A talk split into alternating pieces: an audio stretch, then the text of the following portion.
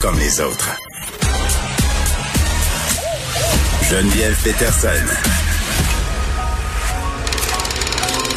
Elle réécrit le scénario de l'actualité tous les jours. Vous écoutez Geneviève Peterson. Cube Radio.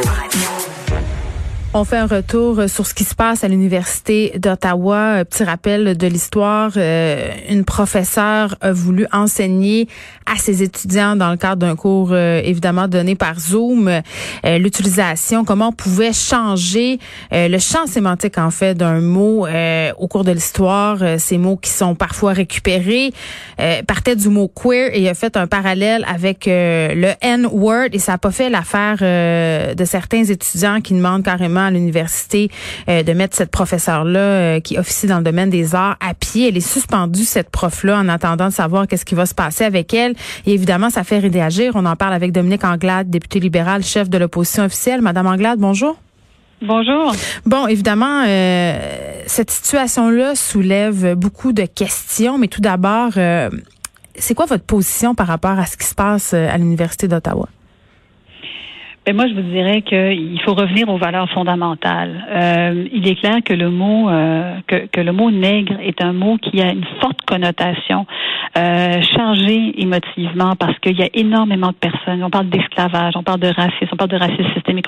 On, on, sait que c'est un mot qui est extrêmement chargé. Mm. Mais à l'intérieur d'une université, il y a moyen d'avoir des débats pour qu'on puisse prononcer des mots et, et échanger sur ces enjeux-là de manière à en apprendre plus sur l'histoire, en apprendre plus sur sur la, raison pour laquelle on se retrouve là aujourd'hui et puis de discuter. Ce sont des, ce sont des plateformes, des lieux de débat et la liberté académique, la liberté d'expression, la liberté de débattre, ce sont des valeurs que l'on doit protéger.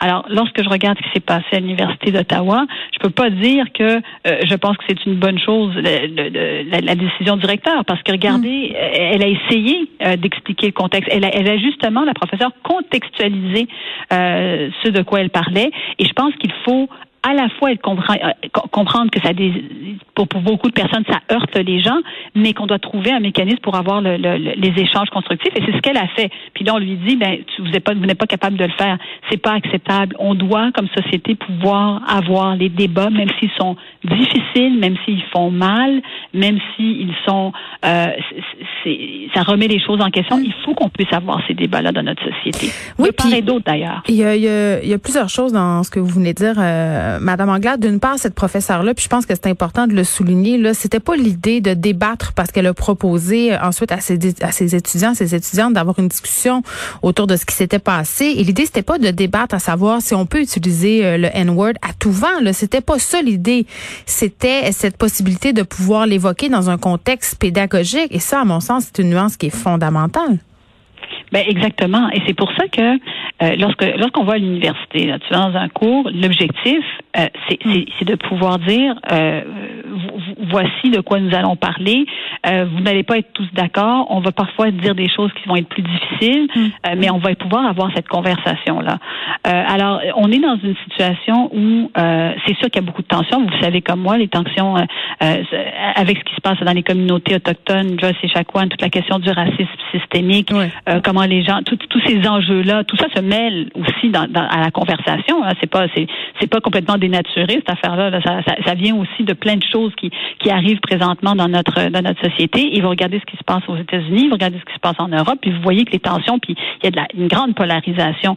Ce qu'il faut nous, c'est revenir aux valeurs où on veut pouvoir avoir des, des, des discussions, on veut pouvoir dire les choses, mm. on veut pouvoir se parler pour pouvoir avancer comme société.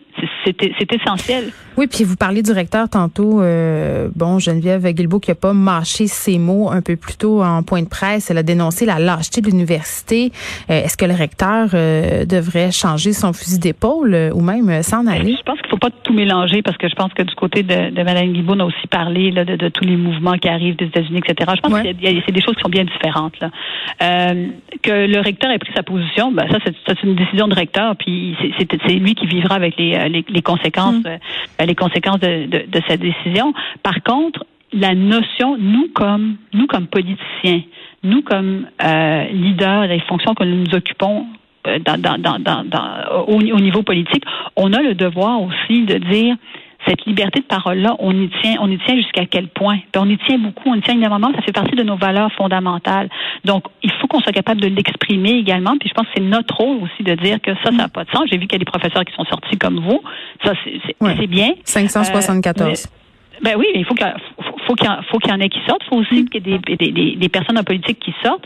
Puis qu'on comprenne aussi d'où ça vient. Ben, vous savez, c'est des milliers de personnes hein, qui ont réagi négativement par rapport aux propos de la professeure. Il ne faut pas penser que, que le problème n'existe pas par ailleurs, puis qu'il est, il est, euh, il est caché, puis que c'est une petite clique qui a décidé de s'emparer de ce sujet-là. C'est un sujet chargé émotivement. Oui, il y a des blessures historiques qui, qui sont là. Exactement. Et je pense qu'il faut aussi qu'on le reconnaisse, puis qu'on en parle, puis quand on va parler des enjeux de, de discrimination, puis de racisme systémique, etc., qu'on soit capable d'avoir le, le, de, de, pouvoir se parler l'un l'autre, peu importe les, les appartenances, puis peu importe les expériences qu'on a eues. C'est ça qui est, c'est ça qui est dans une société et, et, la chose la plus noble à faire, mais c'est aussi la plus difficile parce que les gens sont très ouais. Je suis assez d'accord, puis en même temps, j'aimerais ça qu'on parle du malaise que moi je ressens, puis je suis pas la seule, puis il y a plusieurs commentaires euh, à ce niveau-là sur les médias sociaux, Madame Anglade. Euh, le fait qu'on discute beaucoup de ces enjeux-là en blanc. Tu sais, à un moment donné, euh, je voyais des personnes issues des communautés noires dire, c'est drôle quand même à quel point cette histoire-là soulève l'ire de tout le Québec. Euh, c'est drôle de voir autant de gens non racisés se battre pour avoir le droit d'utiliser le N-word. Tu sais, c'est pas un peu malaisant de voir autant de personnes blanches se déchirer la chemise puis parler de liberté d'expression? Ben, la liberté d'expression appartient à tout le monde. Puis je pense que quand on disait tout à l'heure, euh, tu ne peux pas dire parce que tu es d'une certaine couleur, tu n'as pas le droit de prononcer un certain mot, ça tient pas la route. Ça ne tient pas la route. Par mm. contre, il faut aussi qu'on soit conscient de, de, de, ce que ça amène. Ce qui s'est passé à Ottawa, puis il faut le rappeler aussi, c'est qu'il y a eu plusieurs événements important de racisme à l'intérieur, de racisme à l'intérieur de l'université d'Ottawa, à plusieurs événements, puis ils ont dû conjuguer avec ça. Alors il y a plusieurs étudiants qui disent c'est pas le premier, c'est pas le deuxième, c'est pas le quatrième, c'est le 25e là, puis là on est tanné, puis ça a été la goutte qui a fait déborder le vase. Malheureusement c'est la mauvaise goutte, c'est la mauvaise goutte cet exemple-là, c'est un contre-exemple cet exemple-là. Euh, alors il faut aussi que l'université fasse le travail d'aller regarder tout ce qui s'est passé avant, euh, puis dans nos propres universités aussi, il y a des biais, euh, puis les, les recteurs vont vous le dire, il y a des problèmes de racisme, il y a des problèmes de racisme systémique, il y en a qui le reconnaissent puis qui veulent travailler là-dessus. Fait mais pour la discussion, il faut que tout le monde soit impliqué. C'est pas une conversation que tu peux avoir entre noirs ou entre blancs. C'est une, conversation qu'on doit avoir entre Québécois. Quel genre de Québec on veut avoir, euh, peu importe tes origines, peu importe ta couleur, quel genre de Québec on veut avoir ensemble? Alors tu peux pas, tu peux pas couper euh, qui est plus québécois, moins québécois, puis à l'autorité morale d'aller parler de tel ou tel sujet. Tout le monde a le droit de parler de ces sujets-là. Euh, puis tu veux qu'il y ait le plus de diversité possible mm. représentée. Ben il y en a pas tant que ça. Ben c'est peut-être un peu ça le ben, problème. Ben, c'est ça. Ben, c'est-à-dire que moi, je regarde sur les. je, suis toujours consciente. De, je me dis toujours quand on quand on crée un groupe, tu veux que ce soit représentatif de ta société. Tu veux mm. qu'il y ait des hommes, tu veux qu'il y ait des femmes, tu veux qu'il y ait des gens qui soient issus de différentes régions. Euh, tu veux des gens qui viennent euh, de, de l'extérieur du Québec. Tu veux tu, tu veux trouver une représentativité parce que ultimement c'est ça aussi qu'on fait on transforme la société en fonction de il faut que il faut que la société soit le reflet de il faut, il faut que les décisions qu'on prenne ou les décisions qu'on a soient le reflet de ce qui existe au Québec aussi. Oui, puis évidemment, euh, je pense qu'en ce moment, euh, bon, on faisait tantôt le parallèle avec ce qui s'est passé aux États-Unis au printemps, le mouvement Black Lives Matter, et plus récemment ici avec les communautés autochtones au Québec. Bon, euh, on a un nouveau ministre, Yann Lafrenière, qui était à Tout le monde en parle le dimanche. J'étais assez agréablement surprise de voir qu'il n'excluait pas de reconnaître le racisme systémique. En même temps, enfin, ben c'est parce qu'à un moment donné, quand c'est rendu que Régis Labaume fait des statuts Facebook sur le racisme systémique, je me dis que ça serait peut-être le temps que la CAQ embarque, mais bon. Euh, ce qui a attiré mon attention. Oui. C'est pour ça que je dis qu'il faut savoir nommer les choses. Il faut, faut appeler un chat un chat. Mais ça fait du bien à maner. Je comprends que c'est pas un débat sémantique, mais juste de se le faire dire, ça pourrait apaiser. Ben c'est ça. À un moment donné, il faut, faut appeler un chat un chat. Puis c'est mm. pas parce qu'il y a du racisme systémique que tous les Québécois sont racistes. C'est n'importe quoi. C'est de dire ça, c'est vraiment n'importe quoi. De dire que voilà, ça veut dire que tous les Québécois. Non, pas du tout. Ça veut juste dire que c'est pas normal que tu sois un autochtone puis que tu aies dix fois plus de chances de te faire arrêter que n'importe qui d'autre au Québec. C'est pas normal.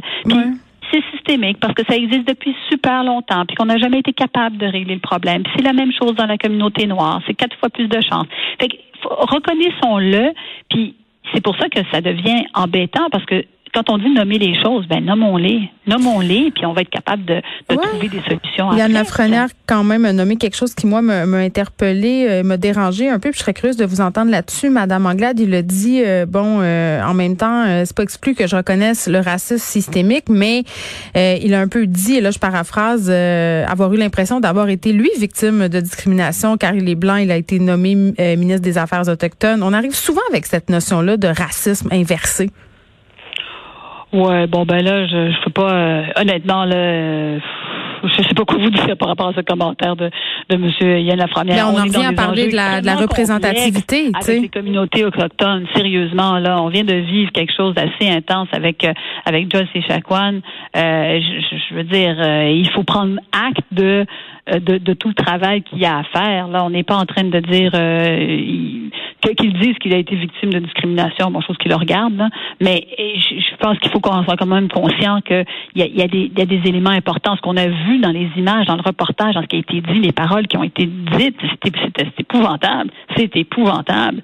Puis, euh, avoir le bon niveau de conversation. Moi, moi, moi je l'inviterais d'abord à, reconnaître la situation, euh, puis, puis à dire que euh, il faut qu'il pose des gestes qui aillent au-delà du tourisme. On parlait d'enjeux importants dans les communautés autochtones parce que ça va bien au-delà du tourisme. Hein. Euh, donc, euh, oui, des enjeux sociaux puis des enjeux économiques, c'est de ça dont il faut euh, dont il faut discuter. Puis se rappeler que si on veut trouver des solutions, là, il n'y a rien, il y a rien comme identifier un problème. Je sais pas si j'ai le temps de faire une analogie, mais c'est comme si c'est comme si tu rentres dans une salle, ok, puis et la salle la salle est vraiment sombre parce que l'ampoule est brisée. Puis là tu te dis ah oui mais l'ampoule, euh, moi je trouve qu'elle est sombre parce que ce qu'on va faire, on va repeinturer les murs en plus clair, on va voir plus clair. OK? Ça, ça, peut améliorer la situation. Puis quand les gens vont rentrer dans la chambre qui est sombre, dans la salle qui est sombre, on va leur donner des lunettes. Bon, peut-être que ça va améliorer la situation. Mais le problème fondamental, c'est quoi? C'est que la lampe, elle est brisée. Fait que tant et aussi longtemps que tu règles pas ce problème-là, t'as pas réglé le problème de la, de, la pièce qui est sombre puis que tu veux éclairer. À un moment donné, il faut aller à la source du problème. Après ça, tu peux trouver plein, plein d'autres manières de faire les choses. Mais régler à la source un problème, ça commence par ça, puis ça commence par nommer les choses. Peu importe dans quel cas on se trouve, peu importe quand c'est la censure, il faut le dire, il faut la décrier. Quand c'est du problème, problème de racisme systémique, il faut le dire, il faut le décrier. Puis après ça, il faut qu'on travaille ensemble. Donc, vous, vous pensez pas que pour représenter certaines communautés, il faut en faire partie? Non, non, je pense pas ça. non, ben, je, je pense pas que pour représenter euh, euh, certaines communautés, il faut nécessairement en faire partie. Sinon, euh, ce sont des femmes qui doivent toujours représenter des femmes, ce sont des hommes qui doivent toujours représenter des hommes, des blancs qui doivent toujours représenter des blancs. Non, je, je, je pense qu'on peut aller au-delà de ça. Hmm. Très bien. On, peut, aller au-delà de ça. Voilà. Merci, Dominique Anglade, député libéral, chef de l'opposition officielle. On revenait sur ces événements qui secouent l'Université d'Ottawa.